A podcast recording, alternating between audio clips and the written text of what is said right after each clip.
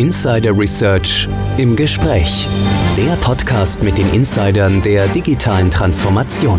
Ihr Podcast News Anchor und Moderator ist Tech Analyst Oliver Schoncheck. Hallo und herzlich willkommen zu unserer neuen Ausgabe von Insider Research im Gespräch, der Podcast mit den Insidern der digitalen Transformation. Mein Name ist Oliver Schoncheck, ich bin News Analyst bei Insider Research.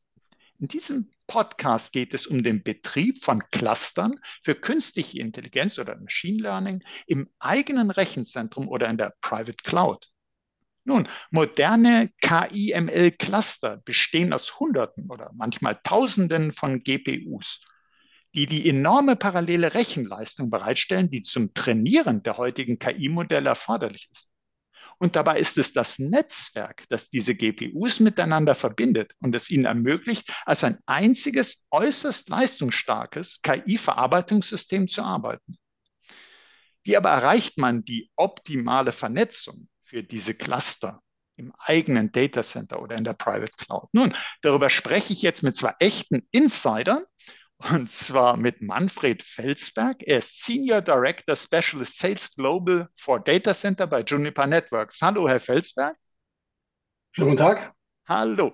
Und wir haben einen zweiten Insider dabei, und zwar Erwin Brennheis. Er ist Global Business Development Manager for Data Center bei Juniper Networks. Hallo, Herr Brennheis. Herzlich grüß Gott. Hallo. Schön, Sie beide wieder im Podcast zu haben. Und Sie bringen uns ein Thema mit, äh, ich muss ganz ehrlich sagen, wie es spannender, aktueller und wichtiger nicht sein könnte. Und ich weiß, unsere Hörerinnen und Hörer sind schon ganz gespannt, was sie von Ihnen erfahren. Und deshalb beginne ich gleich mal mit meiner ersten Frage an Sie, Herr Felsberg. Äh, KI, ML, wirklich darüber wird sehr, sehr viel diskutiert und berichtet. Und viele Unternehmen planen ja bereits den Einsatz von künstlicher Intelligenz, maschinellen Lernen. Und wenn wir in diese Diskussion reinschauen, da geht es eben ganz viel um das Thema Daten, um das Thema Algorithmen. Das ist auch richtig und wichtig, so wissen wir. Beides ist natürlich elementar, aber das reicht ja gar nicht, damit künstliche Intelligenz funktionieren kann. Vielleicht können Sie uns sagen, warum man denn das Thema Data Center, das Thema Netzwerk und die Anforderungen daran besser nicht bei der Diskussion vergessen sollte. Ja klar, meist sehr gerne. Die äh, Anforderungen des Netzwerks sind dort ganz spezielle und ähm, das ist mal darüber, dass man sich meistens eigentlich gar nicht so bewusst, weil man natürlich erstmal aus dem Thema KI herauskommt, also sprich erstmal von der Applikationsseite und das Netzwerk unten drunter einfach funktionieren muss. Aber die Anforderungen des Netzwerks sind ähm, in vielen Umgebungen bei KI, ML wirklich sehr viel anspruchsvoller. Einen kleinen Weg zurückzuführen, auch wie das Thema HPC, High Performance Computing, früher funktioniert hat, wo wirklich die Rechner miteinander äh, sehr stark äh, kommunizieren müssen. Ähm, wir sehen heute im KI-ML-Bereich äh, momentan zwei Technologien, die miteinander quasi konkurrieren. Wir sehen das Thema InfiniBand, ähm, das momentan vom Marktführer noch massiv gepusht wird, was aber extremst lange Lieferzeiten und sehr proprietär ist. Und wir sehen aber auch die, den Anforderungen von Kunden und auch von Wettbewerbern vom Marktführer, äh, mehr Richtung Ethernet zu gehen.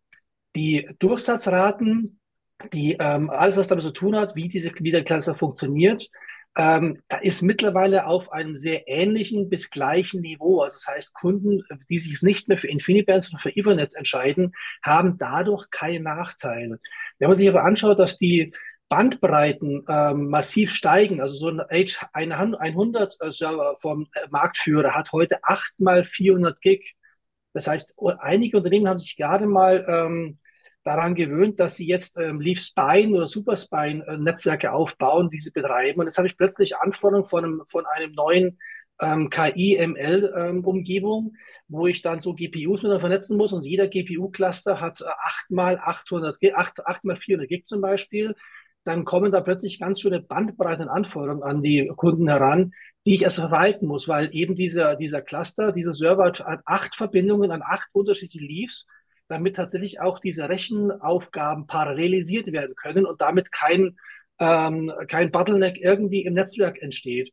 Das, sind, das heißt, da sind auch Routing-Anforderungen mit dabei, da sind die Thematik Congestion, dass ich auch keine Daten verliere, nichts, nichts langsam geht, nichts ähm, abgeschlossen oder nichts verloren wird und so weiter, damit auch die Aufträge abgeschlossen werden können. Also das heißt wirklich ganz bewusst darauf zu schauen, wie dieses Thema Netzwerk in dem KI-ML-Umgebung funktioniert. Mhm. Also es wird ja sehr, sehr viel darüber gesprochen, ja, KI muss vertrauenswürdig sein, muss zuverlässig sein, aber das hat eben auch ganz, ganz stark mit der Infrastruktur zu tun. Sie sagten gerade, man muss, äh, man muss darauf achten, es darf nichts verloren gehen, es darf nicht verzögert werden, es darf keinen Stau sozusagen auf der Datenautobahn geben, auf der Verbindung zwischen, man kann sich das ja vorstellen, solche Cluster wie, wie ein äh, künstliches, ich sag's, ich sag's jetzt mal ich, äh, als Bild wie ein künstliches Gehirn, wo die verschiedenen Bereiche, die äh, Aufgaben gemeinsam bearbeiten, verbunden sein muss müssen. Und das muss eben im Idealfall äh, wünschen wir uns ja die Entscheidungsunterstützung zum Beispiel einer künstlichen Intelligenz oder im Bereich autonom Fahren zum Beispiel erwarten wir ja die Entscheidungen in, in Bruchteilen von Sekunden, in nahezu Echtzeit. Und das ist natürlich ganz wichtig, dass die Informationen blitzschnell übertragen werden können und dass man nicht sagt, ja, da gibt es Verzögerungen auf der Datenautobahn, da gibt es einen Stau da ist was liegen geblieben und das fehlt dann und das würde natürlich die Ergebnisse negativ beeinflussen. Und Herr Felsberg, wenn ich nochmal Sie dazu fragen darf, wir sprechen eben über die Anforderungen an äh, Netzwerke, wenn man es im eigenen Datacenter betreibt oder in der Private Cloud. Ist es denn nicht so, dass äh, viele Unternehmen sagen, na gut, das beziehe ich aber als Cloud-Dienst. Warum macht es denn so viel Sinn, sich darüber Gedanken zu machen, was es im eigenen Data Center, in der Private Cloud äh, bedarf, um das machen zu können? Das, ähm, Sie haben gerade was ganz äh, Interessantes angesprochen, nämlich das Thema autonomes Fahren. Wie viel verlasse ich mich tatsächlich auf die KI, dass mein Auto ähm, so fährt, wie es möchte und ich auch wieder unter freien Heil nach Hause komme? Bis wir ähm, in diesem Bereich sind, müssen wir noch viel, viel, viel ähm, KI wirklich lernen und lernen lassen, damit das auch so ähm, unterfrei und zuverlässig funktioniert, wie wir das uns alle hoffen und wünschen. Aber es gibt natürlich noch ganz, ganz andere ähm, Beispiele, die heute Unternehmen äh, wahrnehmen, um KI tatsächlich rechnen zu lassen. Und wir haben dort im Wesentlichen zwei unterschiedliche ähm, Anforderungen. Wir haben manchmal Applikationen, wo wirklich die, ganze, die ganze CPU-Power oder GPU-Power wirklich genutzt wird und das einfach, nur auf einem Cluster gerechnet wird und wo ich das Netzwerk gar nicht so, äh, sag ich mal, beanspruche, wo bloß ein großer Datenstrom reingeht und dann ein großer rauskommt, wenn er fertig ist. Wir sehen aber ganz viel auch wirklich Datenströme, wo ähm, zwischen den GPUs extremster ähm, und Traffic stattfindet und ganz viel ausgetauscht wird. Und natürlich muss dann das Netzwerk sauber sein und bereit sein. Warum machen das die Unternehmen aber nicht in der Public Cloud? Ist ganz einfach. Ähm, wir stellen mittlerweile alle fest, dass Public Cloud eine sehr, sehr gute Ergänzung war, aber nicht das Heilmittel. Viele Kunden kriegen mit, es ist extremst teuer, in die Public Cloud zu gehen. Und dazu kommt noch, dass man ähm, immer noch die Angst hat, wohl wissend, wo sind die Daten eigentlich und wer hat darauf Zugriff? Wenn ich jetzt überlege, dass ich als Unternehmen nicht über autonomes Autofahren, sondern vielleicht über meinen eigenen Business Case, über mein Value, über das, wie mein Unternehmen, bin ich eine Bank, bin ich eine Versicherung, bin ich ein Manufacturing, der gerade eine neue, ein neues Produkt entwickelt, ähm, will ich diese Daten wirklich in der Public Cloud haben mit dem Risiko, dass vielleicht jemand darauf zugreifen will?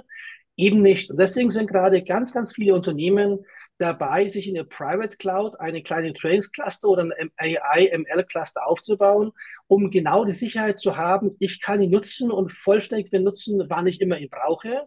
Ich habe eine Übersicht darüber, welche Kosten ich habe und ich weiß, wo die Sicherheit der Daten wirklich hingeht. Mhm. Also es gibt äh, gute Gründe, sich damit zu befassen. Wie macht man es im eigenen Datacenter, wie in der Private Cloud? Sie sagten äh, Kosten. Ich äh, habe Einfluss darauf, dass meine Anforderungen auch wirklich so umgesetzt werden, wie ich es brauche und nicht in der Public Cloud, wie es halt so äh, von vielen gebraucht wird, damit man sich Ressourcen teilt. Es kommt auf die Branchen an, es sind Compliance-Fragen, Datensicherheit, Datenschutz zu beachten. Es gibt also viele, viele Gründe, sich damit zu befassen. Deshalb, Herr Felsberg, nochmal an Sie die Frage, äh, dass Sie uns nochmal konkret sagen, was sind die, worauf muss ich also achten, was sind die besonderen Anforderungen die ich habe an die Netzwerke, wenn ich denn äh, KI oder Machine Learning selbst betreiben will, dass wir das sozusagen nochmal vor Augen haben. Worauf muss ich da besonders achten?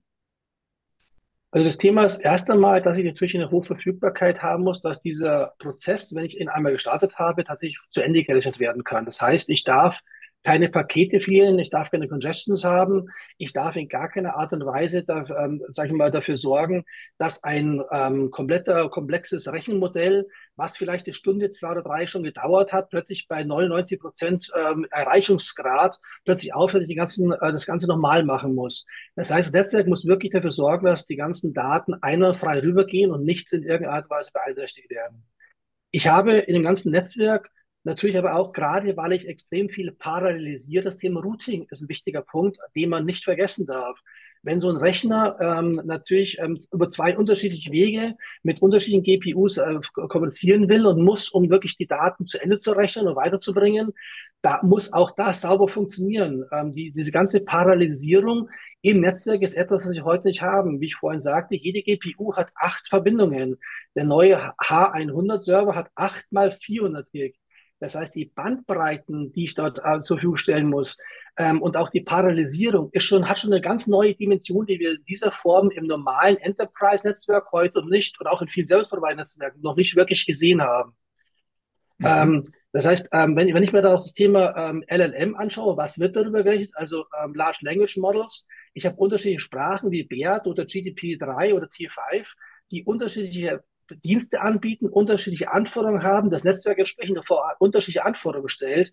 Und ich muss dafür sorgen, dass da in keiner Art und Weise Beeinträchtigungen sind. Das muss man planen. Wir sind gerade dabei, äh, Cluster zu bauen, hier in, in Europa, aber auch in Amerika, wo ich teilweise bis zu 256 von diesen GPU-Servern habe, jeder davon 8 mal 400 Gig oder 200 Gig, je nachdem, welche Größe ich gerade habe, dann sind das schon Anforderungen, die heute echt neu sind. Und da wir haben selber ein Cluster bei uns laufen oder wir haben ein A100 und ein H100 laufen, machen dort auch Tests mit Kunden, um wirklich bewusst zu machen, welche Anforderungen gibt es und wie kann man sie bewältigen.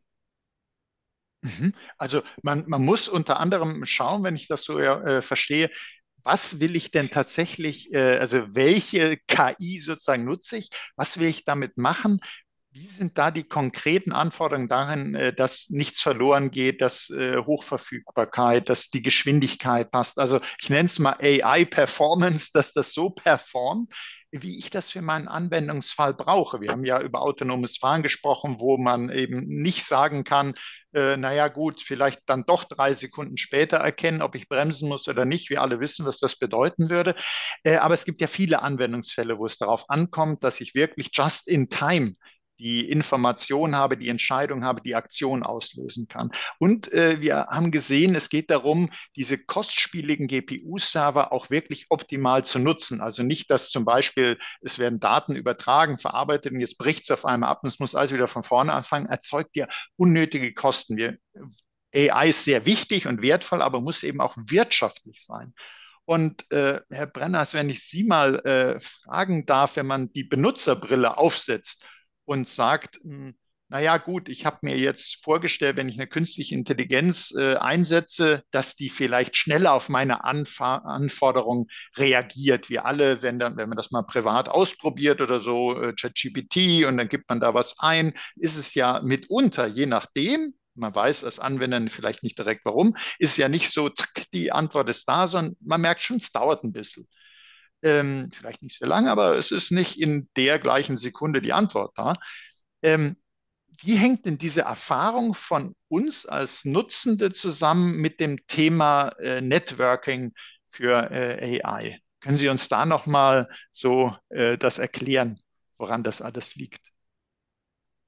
Ja, kann ich gerne machen. Äh, zunächst einmal möchte ich vielleicht auch einen Schritt zurückgehen, weil das Thema ähm, AI, was jetzt gerade genannt worden ist, mit den Benutzererfahrungen direkt sozusagen äh, zu Hause am Schreibtisch oder im, im Auto, äh, da hat man ja schon eine Phase hinter sich, äh, die ähm, ähm, sozusagen das ganze Machine Learning und die Erstellung von Algorithmen und damit die Auswertung der Daten darstellt. Und bevor das passieren kann, muss man den diesen diesen, ähm, sozusagen diese Algorithmen oder die Software im Prinzip hier antrainieren und muss ihnen sagen, ähm, muss auf Basis von vielen, vielen Daten, die da sind, äh, die Fragen stellen, die dann im Endeffekt für die Auswertung äh, und damit im Endeffekt die User Experience, was ich damit erreichen möchte, auch optimiert wird. Äh, und an der Stelle bei diesen ganzen Trainingsclustern äh, kommt natürlich ähm, sehr, sehr viel an, an ähm, sozusagen Pre-Invest dazu. Das, das heißt, der Kunde muss ja im Endeffekt ein Cluster aufbauen, muss all diese Dinge, die der Manfred ja vorhin auch angesprochen hat, bei sich aufbauen, äh, äh, um im Endeffekt damit äh, die Grundlage zu legen, einen Mehrwert aus den Daten zu generieren. Äh, und in diesen Grundlagen, da sind ja verschiedene Arten von äh, Aufgaben wiederzufinden im Endeffekt. Äh, dieses, äh, sagen so ein AI-Modell oder ein KI-Modell besteht daraus, dass ich auf der einen Seite erstmal die Daten aufbereite, damit ich dann auch äh, zuverlässige Daten im Prinzip wiederfinde und die konsistent sind.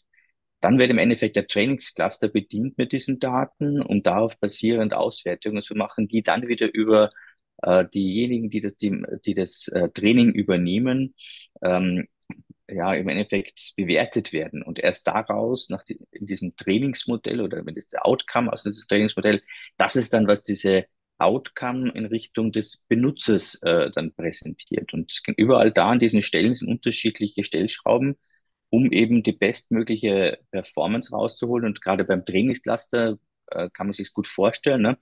wenn so ein äh, Trainingszyklus im Endeffekt läuft und dort es zu, zu ähm, Netzwerkschwankungen kommt, dann würde das bedeuten, dass im schlimmsten Fall so ein Trainingslauf abgebrochen wird und dass dann im Endeffekt das Ganze wieder neu aufbereitet wird und entsprechend diese ähm, Zeit verloren geht. Und wie wir alle wissen, ne, Zeit ist Geld. Äh, und wenn man äh, hier ist, äh, doch von einem gewissen Invest spricht, den der Kunde hier betreibt, dann will er doch möglichst immer das Optimale rausholen, effizient sein an allen Ecken und Enden. Und wenn dann sozusagen diese Kleinigkeit, dass ein Netzwerk nicht optimal darauf abgestimmt ist, welche Anforderungen da sind, die wurden ja vorhin schon sehr, sehr äh, konkret im Prinzip auch beleuchtet. Ne? Äh, dann ähm, gibt es halt sehr schnell auch dieses, wie soll ich sagen, das ist Erwachen, ne? hoppala, äh, das läuft ja doch nicht so, wie man sich erwartet hat. Äh, Im Endeffekt wird der, ähm, ja, der Total Cost of Ownership wird höher dadurch, dass ich die Trainingsläufe wiederholen muss, die eigentlich schon fast fertig waren. Äh, und mein Outcome, den ich eigentlich generieren möchte, also das, was ich den meinen Benutzern, meinen Kunden äh, als Mehrwert im Endeffekt zur Verfügung stellen möchte, äh, wird verzögert. Ja, und das alles zusammen hat natürlich äh, in den gesamten Stack, der dann ähm, sozusagen bedient wird, äh, ähm, ja, sozusagen ist zusammengefasst im Endeffekt das, was wir dann auch unter Benutzererfahrung äh, im Prinzip verstehen. Das heißt, das Betriebsteam muss zufrieden sein, ne, aber auch diejenigen, die das System trainieren und natürlich derjenige, der den Auftrag gibt, hier eine spezielle Lösung für seine Use Cases äh, bereitgestellt zu bekommen.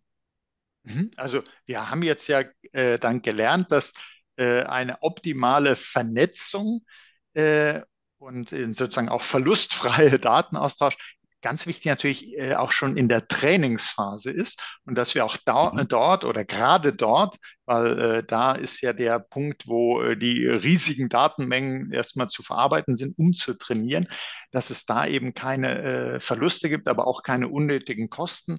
Äh, und wenn das sauber läuft, ist sozusagen nachher der äh, Betreiber äh, zufrieden, weil er das äh, System dann so erzeugt hat, wie er es wiederum seinen Kunden äh, anbieten möchte und umgekehrt später die Nutzerin, der Nutzer auch, also dann der Kunde, äh, weil das System dann eben auch so trainiert ist und auch äh, nachher dann so funktioniert, äh, wie man das sich erhofft hat. Und Herr Brenners, wenn Sie uns noch mal kurz sagen, äh, dass wir so diese zwei Faktoren noch mal schauen. Einerseits Wirtschaftlichkeit. Was entscheidet darüber, dass es sehr wirtschaftlich ist, dass ich eben keine unnötigen Abbrüche zum Beispiel habe, dass es sauber durchläuft. Was können Sie da uns nur noch mal, dass man sich das vor Augen führt? Also Wirtschaftlichkeit von AI, wie kann ich das optimieren?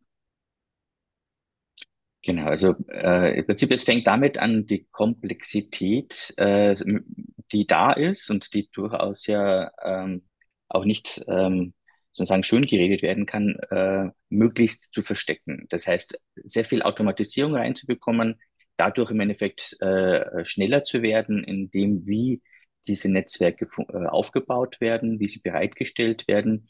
Gleichzeitig aber auch natürlich das ganze Know-how mit zu integrieren, was schon da ist. Und das hat ja Roman vorhin angesprochen. Äh, das ist ja ein, ein Kernaspekt, ne, dass man ähm, Dinge optimierend, äh, um eben damit den bestmöglichen ähm, sozusagen äh, diese Job Completion Times im Endeffekt zu erreichen, dass es eben diese durchaus ähm, teureren G äh, GPUs ne, äh, möglichst optimiert genutzt werden. Ja, und damit im Endeffekt bekommt, ist irgendwo das Ganze abhängig davon, dass das Netzwerk eben reibungslos funktioniert. Das heißt, diese ähm, Auswertung in Richtung ROI hängt ganz, ganz stark im Endeffekt vom Netzwerk ab. Und äh, da kann man im Endeffekt äh, dann auch die Wirtschaftlichkeit, ja, ich sag mal, darstellen und ähm, mit einem sauberen Netzwerk eben schneller Ergebnisse erzielen, als wie wenn man jedes Mal neu anfängt, im Endeffekt da äh, zu, ähm, wie heißt es so schön technisch, ne, zu tweaken, ne, äh, zu, fein zu justieren, um das Bestmögliche rauszuholen. Und verstehst du, wobei man, ja, wobei man das Ergänzung, wobei man das Ergänzung vielleicht auch dazu sagen muss, die Wirtschaftlichkeit lässt sich, glaube ich, nicht bloß aufs Netzwerk darstellen. Wenn wir darüber, wenn wir davon ausgehen, dass Unternehmen ihre gesamte neue Wirtschaftsbasis oder ihr gesamt neues Existenzmodell auch über AI teilweise berechnen. Wie schaut so ein Financial Institute aus und was haben sie für neue Services anzubieten? Wie funktionieren diese Services und so weiter? Dann hat die Wirtschaftlichkeit natürlich eine ganz andere Ebene als jetzt bloß das reine ähm, ähm, Themen, Thema, ist das Networking wirklich zur Verfügung und habe ich den letzten Bit wirklich erreicht? Also insofern müssen Unternehmer, die sich natürlich über künstliche Intelligenz im eigenen Haus darüber nachdenken, auch sehr stark Gedanken machen, welche Services brauche ich tatsächlich, wie will ich rechnen, ähm, welches, welche, welche neuen ähm, ähm, ähm, Unternehmensziele habe ich, wie schaut mein Service aus, ich anbieten möchte und so weiter. Und das ist, glaube ich, eine Diskussion, die wir aus technischer Sicht hier als Netzwerkhersteller ähm, gar nicht äh, wirklich vollständig äh, durchleuchten können. Mhm. Aber es ist dann schon richtig verstanden, dass für die Wirtschaftlichkeit äh, von AI ist sozusagen grundlegend, ohne äh, gut funktionierende Vernetzung geht es nicht. Wenn das nicht stimmt, dann kann es auch äh, keine wirtschaftliche AI geben, weil es eben zum Beispiel die Job Completion Time, weil es zu lange dauert, weil es Abbrüche gibt, weil es Fehler gibt äh, unnötige Kosten entstehen. Aber es gehört halt, wie Sie ja uns gerade sagten, es kommt dann darauf an, äh, mache ich auch überhaupt einen äh, Service in der Art, wie der Markt es braucht und so, oder mache ich da irgendwelche unnötigen Dinge, die dann auch wieder nicht wirtschaftlich sind. Das äh, ist nicht das Einzige, was über die Wirtschaftlichkeit entscheidet, aber es muss eben äh, ja stimmig sein, es muss funktionieren. Die Grundlage, äh, die Infrastruktur dafür muss stimmen und da gehören eben ganz wesentlich die Netzwerke dazu. Und äh, Herr Brenners, wenn ich da noch mal äh, kurz noch mal zurückfragen darf, also die Wirtschaftlichkeit, wenn die optimal ist, dann ist doch letztlich auch die Erfahrung von uns Nutzenden damit optimal, oder? Weil äh, ein, ein Kriterium war doch, dass der Job äh, wirklich in optimaler Zeit abgeschlossen wird. Und äh, das erhöht die Wirtschaftlichkeit, aber ist ja auch gut für die Erfahrung. Ich muss nicht lange rumwarten und äh, die Prozesse greifen richtig ineinander. Oder ist das nicht so richtig verstanden? Ich sage mal, es, es ist ein, ein Teil des Ganzen. Ne? Also das ist das, was man aus der technologischen Sicht her als Erfahrung äh, bezeichnen kann, wie dort äh, optimal die ganzen Strukturen zusammenspielen. Aber äh, gerade bei der Thema künstliche Intelligenz und was beziehe ich denn daraus an Mehrwerten, ist, heißt Erfahrung auch, dass man natürlich äh, Menschen braucht, die wissen, äh, wie im Endeffekt die oder auch einschätzen können, ne, was ist denn das Ergebnis, was jetzt mir die AI liefert? Ist das etwas, was sinnvolles, was wertvolles? Äh, das fängt dann im Endeffekt ja schon damit an, dass man Daten braucht. Ja, welche Art von Daten? Da brauche ich Erfahrung, welche Daten spielen eine Rolle, die, die mir was bringen auf jeden Fall, ne? Diese Vorselektion, sage ich mal, äh, um dann auch auf Basis von den ähm, ähm, Trainingsläufen dann wirklich diese, müssen sagen, nochmal Vier-Augen-Prinzip zu machen, ja, ist das, was da rauskommt, denn auch wirklich sinnvoll? Ich denke mal, jeder hat schon mal so ein bisschen die Erfahrung gesammelt, äh, mit, wenn er mit GPT rumspielt, dass man durchaus wenn man die Frage nicht richtig stellt, ne, dass man zwar was eine Antwort bekommt, aber die Antwort vielleicht gar keinen Sinn macht. Ja. Und da muss man natürlich auch drüber gucken und äh, diese Erfahrung mitbringen. Wir machen es ja äh, bei Juniper ja schon seit Jahren, dass man selber äh, künstliche Intelligenz für den Betrieb der Netzwerke ähm, verwenden, aber auch natürlich im Security-Umfeld, weil ohne dem gar nicht, das gar nicht mehr geht. Äh, was wir dadurch erreichen, ist, dass wir halt nicht nur schneller werden beim ähm, ich nenne es mal beim Troubleshooting oder bei dem Erkennen von, wenn man aus der Security-Brille das sieht, von Security Challenges äh, oder Herausforderungen oder Angriffen, äh, sondern dass man auch das unseren Benutzer mitgeben können, also unseren Kunden mitgeben können, diese Erfahrung. Äh, zu sagen, hier in, in diesem, wenn ich das Management äh, von meinem äh, Netzwerk ansehe, äh, dann ähm, sagen wir nicht nur, hier gibt es ein Problem, sondern wir geben auch mit äh, die Informationen. Und damit reichere ich im Endeffekt das, äh, das ganze Konzept ja auch an, äh, wie eine Lösung aussieht. Ja, äh, das wäre jetzt hier die äh, sozusagen Betriebsbrille. Äh, wenn man jetzt auf die äh, Bereiche eingeht, die dann äh, bei unseren Kunden eine Rolle spielen, wenn man sieht, das, was auch der Manfred vorhin angesprochen hat, ne, welche Use Cases der Kunde selber dort mit, ähm, mit ähm, für sich sieht als Mehrwert und wie er seinen Kunden einen besseren Service liefern kann, äh, dann braucht man natürlich die entsprechende auch Erfahrung von Mitarbeitern, die das dann bewerten können. Mhm. Und ich glaube, das ist auch ganz wichtig, dass Sie jetzt äh, beide auch nochmal darauf hingewiesen haben, wie vielschichtig das ist, ob eine KI-Lösung wirtschaftlich ist, ob die äh, Nutzerfahrung damit auch gut ist. Da gehört eben viel dazu. Und äh, es reicht zwar nicht zu sagen, ja, ich sorge hier für die äh, richtige Vernetzung, aber, und das meinte ich eben vorhin, aber es ist eben grundlegend. Wenn das nicht passt, dann mhm. kann ich später äh, noch äh, mir die tollsten Prompts überlegen, äh, und äh, damit ich die richtigen Fragen ans System stelle und auch das richtige System für die richtige Aufgabe auswähle und so weiter, wird dann halt nicht hinhauen, weil die technologische Grundlage nicht sauber ist.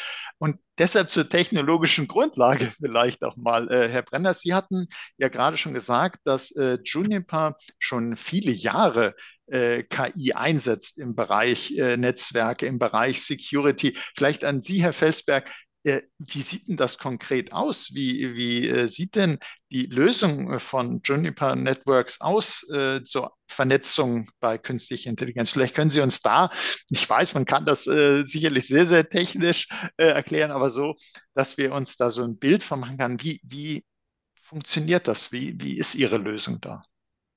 Na klar, kann ich gerne machen. Ähm, ja, die Juniper hat schon seit vielen Jahren ein eigenes ähm, IA-Umgebung. Ähm, wir nennen das bei uns, das Produkt heißt Marvis und das ist im Wesentlichen momentan noch im Campus- und Wi-Fi-Bereich zu Hause. Ähm, und mit dem Thema AI-Betrieb oder wie nennen es, wir nennen es intern AI-Ops und das ist auch von Gartner betitelt worden, diese ganze Umgebung, schaffen wir es, dass Kunden aufgrund von Betrieb mit AI ihr Ticketing äh, für, für Ausfälle um 90 Prozent reduziert werden konnten, weil eben AI in ganz vielen Umgebungen im Campusbereich und auch im, im Wi-Fi-Bereich eben Lösungen schon parat hat, ähm, und darauf antworten kann, um Tickets gleich entweder gar nicht erst hochkommen zu lassen und die, dieses, diese Resolution schon vorher zu bekommen oder entsprechend dann gleich dafür zu sorgen, dass die Tickets wieder geschlossen werden können, weil man die Lösung gefunden hat. Das heißt, wir als Juniper haben schon sehr lange ähm, eine, einen eigenen AI-Cluster und betreiben damit Netzwerke und bieten das auch unseren Kunden an, dass sie mit Marvis ihre eigenen Netzwerke betreiben. Über was wir heute hier bereden, das sind ja, sag ich mal, die, das, das Thema AI-Cluster, einen eigenen AI-Cluster zu bauen. Das heißt, wir bauen also AI-ML äh, Networking, das ist die zweite Option dabei. Und in diesem, in diesem Kontext bieten wir sowohl die gesamte ähm, Leaf-Spine-Architekturen, also sowohl die Switches, also die entsprechende Architektur mit dazu.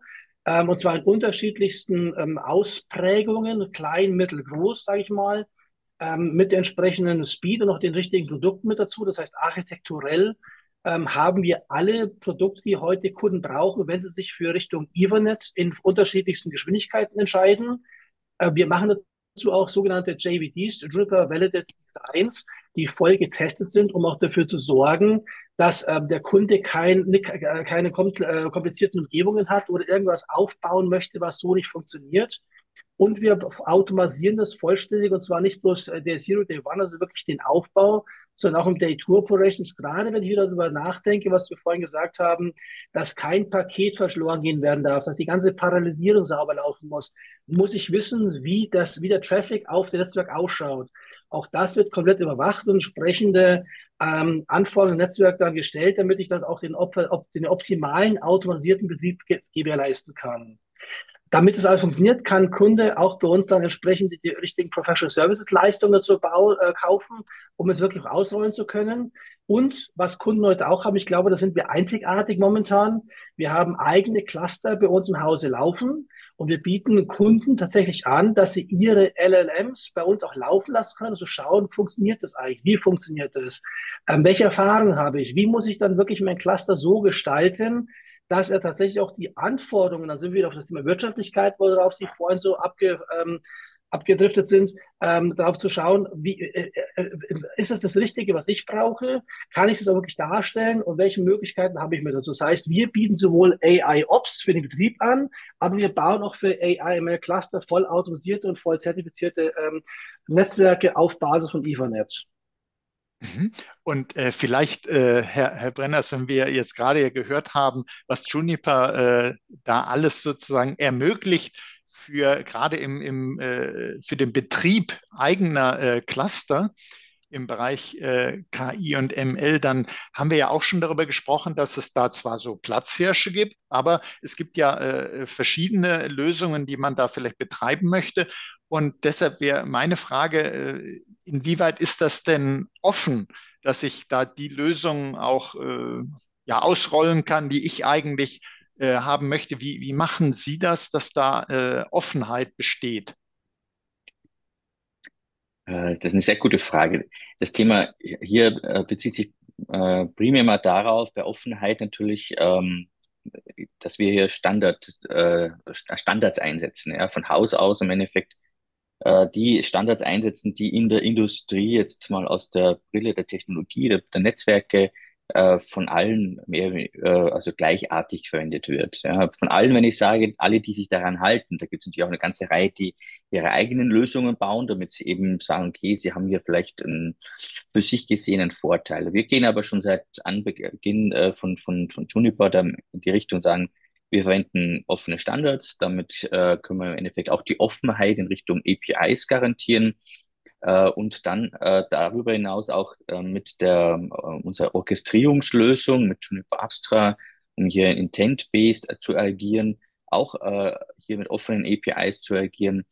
Äh, dahingehend äh, ähm, bieten wir im Endeffekt die eine, eine sehr sehr ja, ähm, einfach zu integrierende Lösung.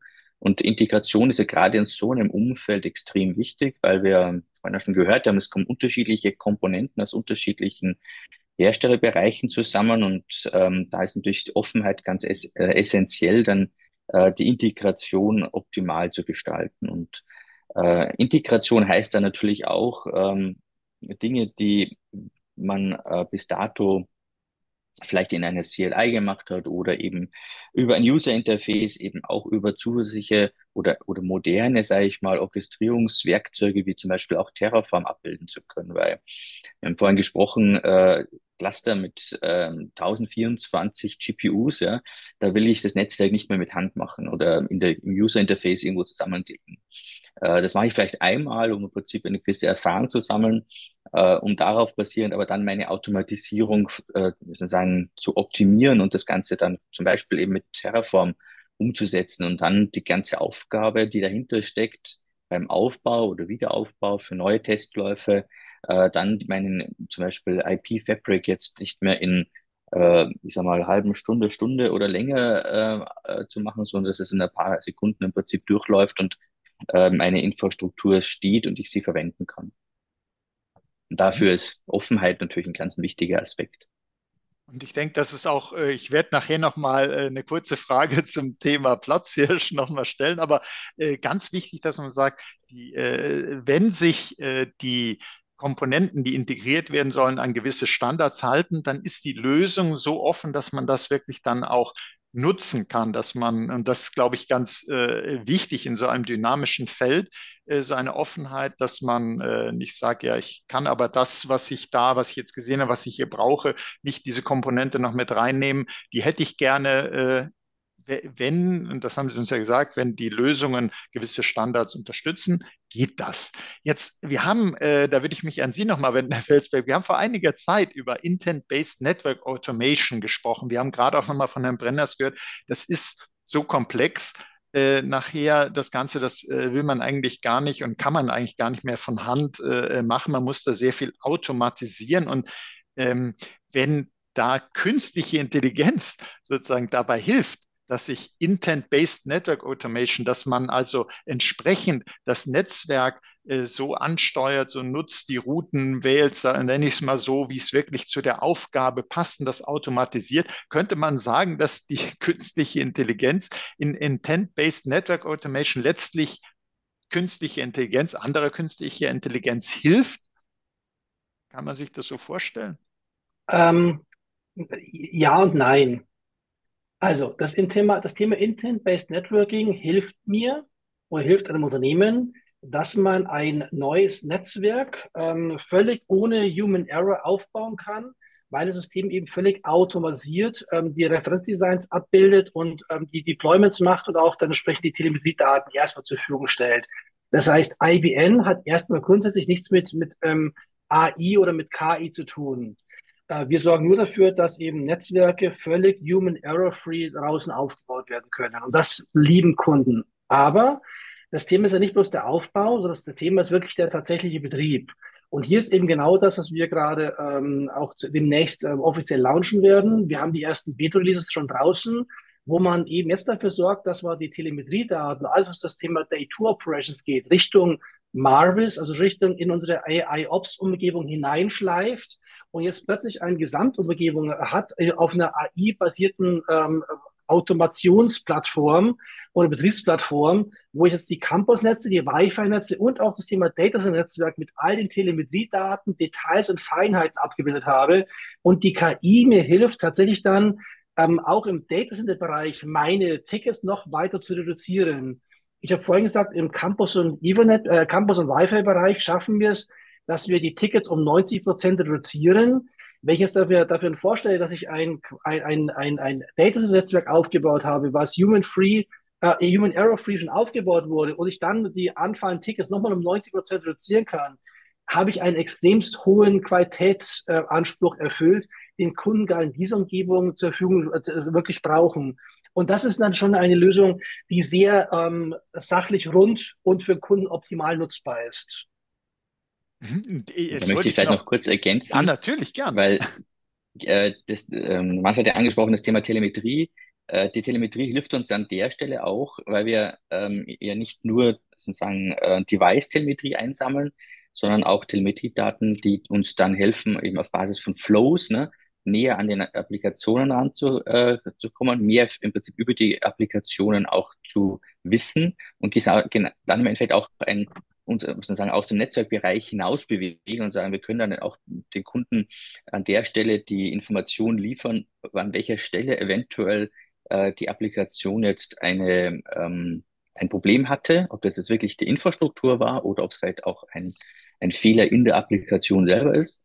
Äh, und darauf basierend diese gesamte Auswertungs ähm, sozusagen ja, erweitern und über die Infrastruktur hinausgehen. Und das kann natürlich auch ähm, jeden, der eine Softwareentwicklung macht, weiterhelfen äh, und beziehungsweise diejenigen, die dann die, die Software auch selber nutzen, äh, da im Endeffekt das, die Visibilität, die Sichtbarkeit zu erweitern. Mhm. Auch äh, nochmal ein wichtiger Punkt. Äh, Dankeschön dafür. Äh, Herr Felsberg, ich wollte ganz kurz Sie nochmal fragen, weil ich vorhin den Begriff Platzhirsch genutzt habe. Äh, jetzt gibt es da ja so mit Nvidia einen Anbieter oder äh, der Anbieter schlechthin im Bereich Cluster AI, ML. Was sagen Sie da? Ist das so in, in Richtung Monopol oder wie sehen Sie da die Entwicklung? Also Monopol, ähm, weiß ich, ob ich so weit gehen würde, aber natürlich hat Nvidia in den letzten Jahren ein absolut fantastisches ähm, Geschäft gemacht und hat sich absolut super dort auf diesen Markt eingestellt hat das gebaut, was es so in dieser Form ähm, kaum, kaum noch ähm, zu toppen gibt und wo wirklich ähm, Kunden bereit sind, ähm, das Thema zu, zu dem Thema zu folgen. Also da kann man dem der Nvidia eigentlich bloß ein Lob aussprechen. Nichtsdestotrotz ist natürlich jetzt die Nvidia an eine, eine Größe angekommen, ähm, wo sie Marktführer sind. Also Monopol ist mir zu viel, aber wo sie tatsächlich Marktführer sind und äh, wo man auch technologische Grenzen natürlich erreicht hat, im Sinne von InfiniBand oder Ethernet, wo, welchen Weg gehe ich? Und es gibt natürlich deshalb auch auf der einen Seite Anbieter, die in diesen Markt gerade hineingehen, mit denen wir auch schon anfangen zu sprechen und auch schon ähm, Tests fahren und so weiter. Und es gibt auf der anderen Seite natürlich auch die Anforderungen von Kunden, ähm, die sich keinem Marktführer ähm, äh, mehr unterwerfen wollen, wie es über die letzten 20 Jahren äh, im Bereich klassisches Netzwerk auch schon erlebt haben, wo man einfach diese Proprietät nicht mehr haben möchte.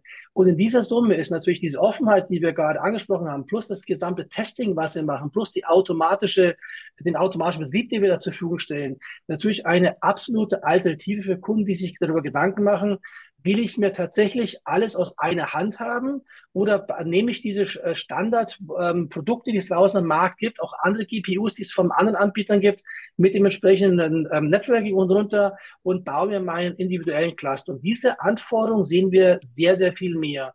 Ich war gestern gerade bei einem großen ähm, ähm Unternehmen im EBC in Amerika drüben mit dabei, der relativ klar gesagt hat, wir haben die und die Anforderungen, ähm, ich, ich möchte mich aber nicht einem Monopol oder einem, einem, einem Marktführer unterstellen, der mir dann die und die und die Anforderungen noch zusätzlich gibt, die ich gar nicht brauche, sondern ich möchte ganz gerne das möglichst offen betreiben und diese Möglichkeit, diese Anforderungen sehen wir immer mehr. Mhm. Also ist auch eine sehr interessante Entwicklung, die Sie uns da äh, beschreiben, dass man äh, auch ganz klar sich diese äh, Offenheit, diese ja, äh, auch anbieten, die Freiheit, sich sozusagen Anbieter auszuwählen, einfach um das abbilden zu können, was man für den eigenen Bedarf braucht, dass da äh, sich auf dem Markt sowas äh, entwickelt. Jetzt wäre noch schön zum Ausgang des Podcasts, wenn Sie, Herr Feldberg und Sie, Herr Brenner, uns vielleicht noch ein paar Beispiele, Anwendungsbeispiele geben würden oder konkrete äh, AI-Cluster, die schon im Betrieb sind, dass Sie, natürlich gibt es Shownotes äh, auch zu diesem Podcast, wo wir dann entsprechend darauf verlinken, dass man da noch mal was lesen kann. Vielleicht können Sie das uns so ein bisschen anteasern, so ein paar Beispiele noch. Mhm.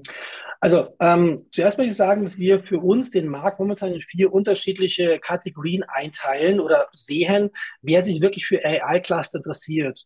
Das eine sind natürlich die Hyperscale, die Sie ganz am Anfang gesehen haben, äh, die für Kunden AI-Rechenleistung zur Verfügung stellen. Wir sehen aber auch ein ganz andere Trends noch am Markt. Das, das eine ist, es gibt mittlerweile mehr und mehr Dienstleister, die äh, eigene Kapazitäten installieren oder installiert haben, ähm, um dann quasi einen AI-Cluster außerhalb eines Hyperscalers als äh, Dienstleister zur Verfügung zu stellen.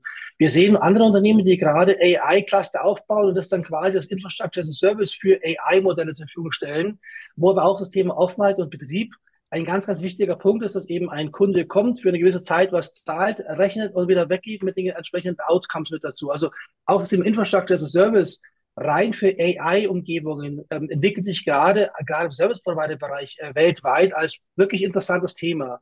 Und viertens sehe ich dann natürlich noch die ganzen Enterprise-Unternehmen aus dem Thema Financial, Insurance, Healthcare, ähm, ähm, ähm das, die Regierungen, Manufacturing, Entwicklungen, die dann ihre eigenen kleinen AI-Cluster bauen. Und wir haben, wir sind zum Beispiel hier in, in, in Deutschland gerade bei einem Kunden sehr tief verwurzelt im AI-Umgebung, der baut jetzt schon Trainingscluster, weil er in zehn Jahren ein neues Geschäftsmodell aufrufen möchte. Das heißt, er braucht extrem viel Daten und braucht eine lange Zeit, um jetzt in den nächsten Jahren mit vielen Input und unterschiedlichsten Datenmengen und Daten ähm, ähm, Größen dafür umzugehen, dass sein Training sich so weit entwickelt, dass er tatsächlich dann in, hoffentlich in zehn Jahren so weit ist, dieses Businessmodell auch ähm, gesamt deutschlandweit auszurollen. Es gibt andere Anforderungen, die wir draußen haben von, von Kreditkartenbetreibern, von Banken und so weiter, die jetzt auch schon anfangen, eine Trainingsklasse zu bauen, um wirklich neue Business Cases für die Zukunft zu entwickeln. Leider dürfen wir da noch keine Namen zur Verfügung stellen, aber das ist ein extremst heißes Thema, mit dem wir uns in vielen Kunden wirklich sehr, sehr intensiv über die technologischen Möglichkeiten abstimmen. Mhm, also fand ich auch sehr, sehr spannend, dass Sie uns da diese vier Felder genannt haben, also die Hyperscaler, dann äh, andere, die auch dort als Dienstleister auftreten, dann aber auch Dienstleistungen, die Infrastruktur bereitstellen äh, dafür, dass äh, man dort sozusagen die äh, Cluster betreiben kann und eben Unternehmen, die eigene Cluster für sich betreiben wollen, die auch sicherlich aus Compliance-Gründen, aus anderen Gründen sagen, das muss ich und möchte ich auch bei mir selber machen. Und das findet eben alles schon statt. Und ganz, ganz spannend, dass Sie sagen, in Vorbereitung auf Geschäftsmodelle, in zehn Jahren möchte ich das und das machen. Jetzt muss ich wegen Training, Daten sammeln, alles Mögliche schon heute anfangen. Man muss also wirklich in die Zukunft schauen, aber auch die nicht darauf warten, was kommt mit dieser Technologie, sondern heute damit schon anfangen. Und äh, Herr Brenner, als vielleicht zum Schluss an Sie noch die Frage, vielleicht mit heute schon anfangen. Ich habe von AI Labs äh, gelesen. Was verbirgt sich denn dahinter? Ist das was, wo man dann sagen kann, da kann ich heute schon anfangen?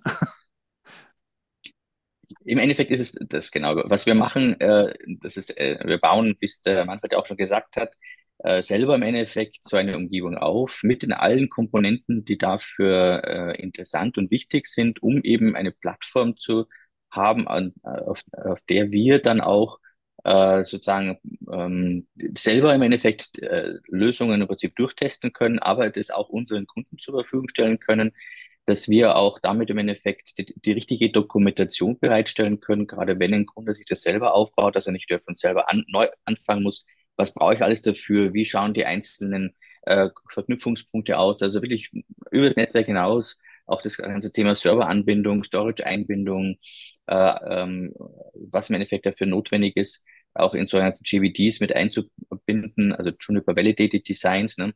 Das heißt, wir haben es durchgetestet und der Kunde kann, wenn er sich mit dem Thema beschäftigt, sozusagen auf betriebsbereite Dokumentation zurückgreifen und das äh, oder eben die Labs auch nutzen, um eigene seine eigene Software im Prinzip dort mal zu testen, zu gucken, äh, ist das etwas, ähm, mit dem er also von der Infrastrukturseite her zurechtkommt äh, entspricht das äh, seinen Vorstellungen von dem, was er als Outcome auch generieren möchte. Ich glaube, damit also haben wir noch, ganz kurz um, um da zu ergänzen, machen. Gern, gern. Ja. Um da noch zu ergänzen, natürlich wollen wir das nicht als Dienstleistung anbieten, sondern es ist tatsächlich ein Lab. Ähm, weil wenn wir reden, wenn ein Kunde heute über ein AI-Cluster nachdenkt, sprechen wir von sehr, sehr viel Geld. Sechsstellig, siebenstellige Ausgaben in einem Umfeld, wo wir heute nicht wissen, ähm, wie es funktioniert und so weiter. Wir haben gerade eben einen Haufen technische Fragen beantwortet. Ähm, und äh, wir sehen auch immer noch, wenn wir was aufbauen, gewisse Challenges im, Zusammen, also im Zusammenspiel. Gerade wenn man nicht bloß sich auf einen einzigen Anbieter festlegt. Den Kunden die Möglichkeit zu geben, das vollständig zu testen, ist das, was ich vorher überhaupt machbar, um dann wirklich die richtige Entscheidung zu treffen, ist, glaube ich, eine extrem gute Basis, um Vertrauen am Markt aufzubauen und damit wirklich auch ähm, die, die Technologie noch schneller äh, bereitzustellen für Kunden und damit auch für Europa und gerade für Deutschland wieder auch in gewisser Art und Weise auch Marktführer sein zu können. Also ich denke auch, dass gerade die AI-Labs ein Punkt sind, wo Sie, liebe Hörerinnen, liebe Hörer, wenn Sie sagen, da möchte ich äh, meine Erfahrungen sozusagen sammeln, will ich meine Ideen austesten, will ich wissen, äh, was da geht, äh, da denke ich, ist es ein guter Punkt, äh, mit hier unseren beiden Insidern Kontakt aufzunehmen. Und ich möchte Ihnen beiden, Herr Felsbank, Herr Brenners, herzlich danken, dass Sie hier zur Verfügung standen und uns äh, in Bereiche der äh, künstlichen Intelligenz geführt haben, über die eben viel zu wenig nachgedacht wird, äh, ohne dies aber überhaupt nicht geht, wie wir gesehen haben. Und dafür meinen herzlichen Dank an Sie beide. Und äh, auch Ihnen, liebe Hörerinnen, liebe Hörer, möchte ich herzlich danken für Ihr Interesse. Schauen Sie sich auch die Shownotes an zu dieser Folge. Es gibt viele spannende Informationen. Hören Sie sich den Podcast am besten gleich zwei, dreimal an. Es ist ganz, ganz viel Inhalt, sehr wertvoll. Und seien Sie auch das nächste Mal dabei, wenn es heißt Insider Research im Gespräch, der Podcast mit den Insidern der digitalen Transformation. Wenn es Ihnen auch so gut gefallen hat wie mir, teilen Sie doch diese Folge in den sozialen Netzwerken, abonnieren Sie unseren Podcast. Sie finden uns auf allen führenden Podcasts Podcast-Plattform. Das war Oliver Schoncheck von Insider Research im Gespräch mit Manfred Felsberg und mit Erwin Brenneis von Juniper Networks. Herzlichen Dank nochmals an Sie beide.